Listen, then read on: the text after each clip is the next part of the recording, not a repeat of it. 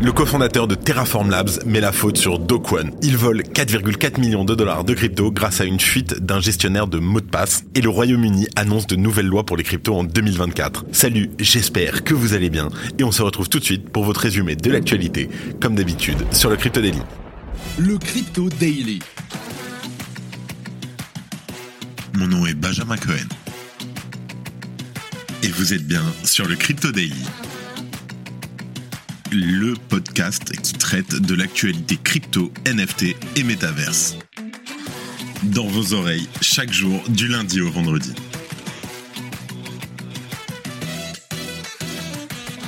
Alors, Daniel Shin, cofondateur de Terraform Labs, a comparu devant le tribunal le 30 octobre et a nié toutes les accusations portées contre lui en relation avec l'effondrement de l'écosystème Terra en 2022. Il a attribué la faute aux pratiques de gestion déraisonnables de son associé One concernant le protocole Encore. On en parle dans un instant.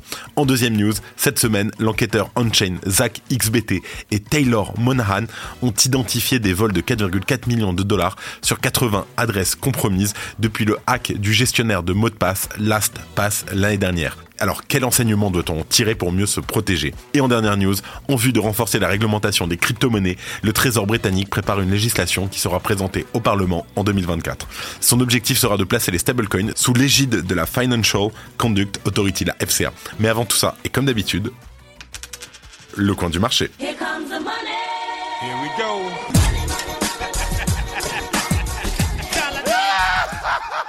Alors, le marché est relativement stable en ce jour d'Halloween. Bitcoin se stabilise à 34 250 dollars en gagnant seulement 0,15% sur les dernières 24 heures. Même scénario du côté d'Ethereum qui fluctue à peine de 0,08% et reste à un prix aux alentours des 1800 dollars. Le BNB n'a pas bougé, ça bouge un peu plus du côté du XRP et du Sol qui gagnent respectivement 3% et le Sol 10%. L'ADA voit son cours augmenter de 1,3% tandis que le Dodge ne bouge presque pas et se stabilise à 0,06 dollars. Enfin, le Tron gagne quasiment 2% et on termine par une mention honorable à l'Atom qui gagne 9% sur les dernières 24 heures et qui se rapproche des 8 dollars. Let's go, on passe aux news. Alors, Daniel Shin, le cofondateur de Terraform Labs, a comparu devant le tribunal le 30 octobre et a nié toutes les accusations portées contre lui dans le cadre de l'effondrement de l'écosystème Terra en 2022. Il a rejeté la responsabilité sur les pratiques de gestion déraisonnables de son associé Dokwon dans le cadre du protocole encore. Shin explique avoir pris rapidement ses distances avec Dokwon et selon ses avocats, Daniel Shin avait même mis fin à leurs associations dès 2020. Selon eux, il ne pourrait donc pas être retenu responsable de l'échec ultérieur de l'écosystème de Terra. On note quand même que Dokwon purge actuellement une peine de 4 mois de prison au Monténégro pour avoir voyagé avec de faux documents. En tout cas, en parallèle de son arrestation, les autorités sud-coréennes et américaines ont engagé des poursuites pénales contre lui pour son rôle dans l'effondrement de l'UST. Alors, pour rappel, l'effondrement de l'écosystème Terra avait plongé l'ensemble du marché des cryptos dans le KO en mai 2022.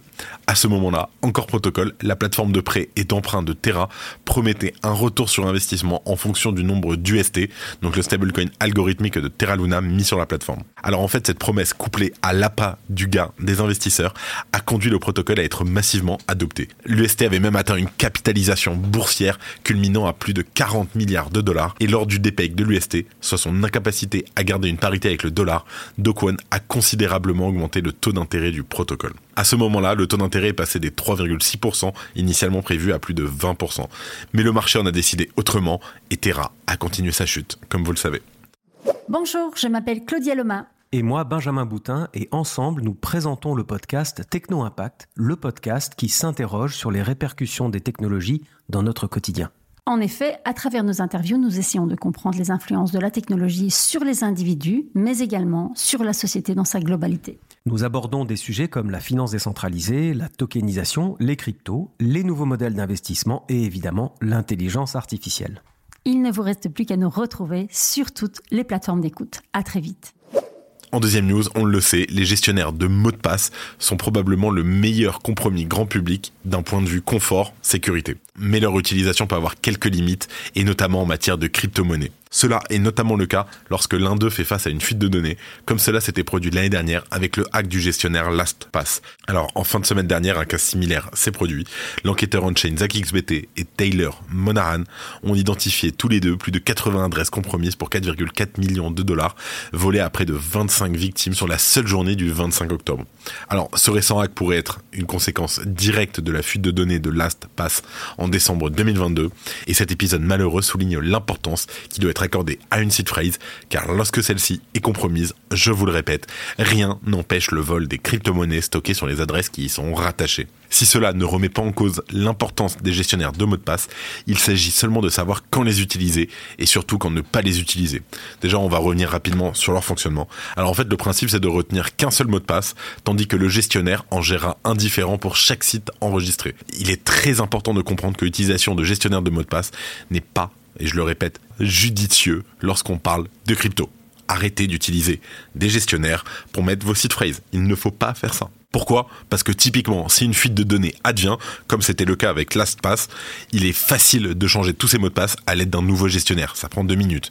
Par contre, pour les données ne pouvant pas être modifiées, par exemple comme des sites phrases de portefeuille ou des cartes bancaires, cela fait courir alors un grave danger à l'utilisateur parce qu'une fois que les fonds sont partis de vos toilettes, c'est terminé. Merci d'écouter le Crypto Daily. Et en dernière news, on parle du Royaume-Uni qui annonce de nouvelles lois pour les cryptos en 2024. Alors, le Royaume-Uni se prépare à franchir une étape décisive quant à la réglementation des cryptos sur son territoire. Le gouvernement britannique a récemment publié des plans visant à réglementer les stablecoins adossés à des monnaies fiduciaires comme l'euro ou le dollar. Selon le récent rapport publié sur le site officiel du gouvernement, le Trésor britannique envisage de présenter une législation au Parlement en 2024 qui placera ces stablecoins sous la juridiction de la Financial Conduct Authority, la FCA. On en a parlé plusieurs fois déjà sur le podcast. Alors, quand même, pour rappel, la FCA, c'est une instance de régulation du secteur financier britannique. Cela signifie que les stablecoins adossés à des monnaies fiat seront soumis à un ensemble de règles et des réglementations spécifiques édictées par la FCA. On note que le Trésor britannique envisage également de conférer à certaines de ces entreprises locales le statut de Arrangers of Payment. Ces dernières seraient alors placées sous l'autorité de la FCA. Ces entreprises auraient donc la responsabilité de s'assurer que les stablecoins émis à l'étranger respectent les normes et réglementations locales. Le cadre réglementaire proposé ne s'arrête pas aux stablecoins Par exemple, les stablecoins algorithmiques et les autres stablecoins non adossés à des monnaies fiduciaires seraient concernés. Par ailleurs, la FCA aura le pouvoir d'exiger que les émetteurs de stablecoins conservent tous leurs fonds de réserve dans une fiducie légale. En parallèle, Zach Burks, le PDG de Mintable, met en garde contre une réglementation britannique des NFT qui pourrait être mal orientée. Alors rappelez-vous, on en a parlé, un rapport du 11 octobre dernier de la Commission de la culture, des médias et du sport au Royaume-Uni a été jugé inquiétant pour l'avenir des NFT dans le pays. Toujours selon Zach Burks, le gouvernement britannique a du mal à saisir la véritable nature des NFT en les réduisant à de simples objets spéculatifs ou à des œuvres d'art numériques. Zach Burks estime qu'il serait peut-être judicieux pour le Royaume-Uni de s'inspirer de l'approche réglementaire des pays comme Singapour, où les autorités évaluent les NFT en fonction de leur cas d'utilisation spécifique. Maintenant, bien sûr, reste à découvrir si le pays optera pour une réglementation plus éclairée ou s'enfermera dans une vision réductrice. Bien entendu, on vous tient au courant. Et avant de terminer, comme d'habitude, les actualités en bref avec notre partenaire Bean Crypto. Singapour, les UK, la Suisse et le Japon s'unissent pour développer la tokenisation. L'autorité monétaire de Singapour s'associe aux régulateurs du Royaume-Uni, du Japon et de la Suisse pour promouvoir des innovations en matière d'actifs numériques. Leur Project Guardian, c'est le nom de la mission, vise à tokeniser des actifs dans des secteurs financiers diversifiés. Steppen s'associe à Steve Aoki pour livrer une collection exceptionnelle. Steppen s'associe à l'artiste Steve Aoki pour lancer une collection exclusive de baskets digitales via des NFT sur Solana. Les 300 éditions seront mises en vente sur la plateforme Moire. Le token Celestia atteint 3,15 dollars. Alors le token TIA de Celestia s'échange à 3,15 dollars sur Elix avant le lancement principal avec des listings prévus sur Binance, KuCoin et Bybit. Avec une offre totale de 1 milliard de tokens, sa valeur diluée atteint 3,1 milliards de dollars. Le white paper de Bitcoin fête ses 15 ans. Il y a 15 ans, un dénommé Satoshi Nakamoto a introduit Bitcoin au monde à travers un white paper envisageant un système monétaire décentralisé. Aujourd'hui, Bitcoin est reconnu mondialement, devenant même la monnaie officielle du Salvador. C'est la fin de ce résumé de l'actualité du jour sur le Crypto Daily. Évidemment, pensez à vous abonner pour ne pas rater le suivant, quelle que soit d'ailleurs l'application que vous utilisez pour m'écouter. Rendez-vous aussi sur Twitter et LinkedIn pour d'autres contenus d'actualité exclusifs. Je crois que j'ai tout dit, faites attention à vous, et moi je vous dis à demain. C'était Benjamin pour le Crypto Daily. Merci et à très vite.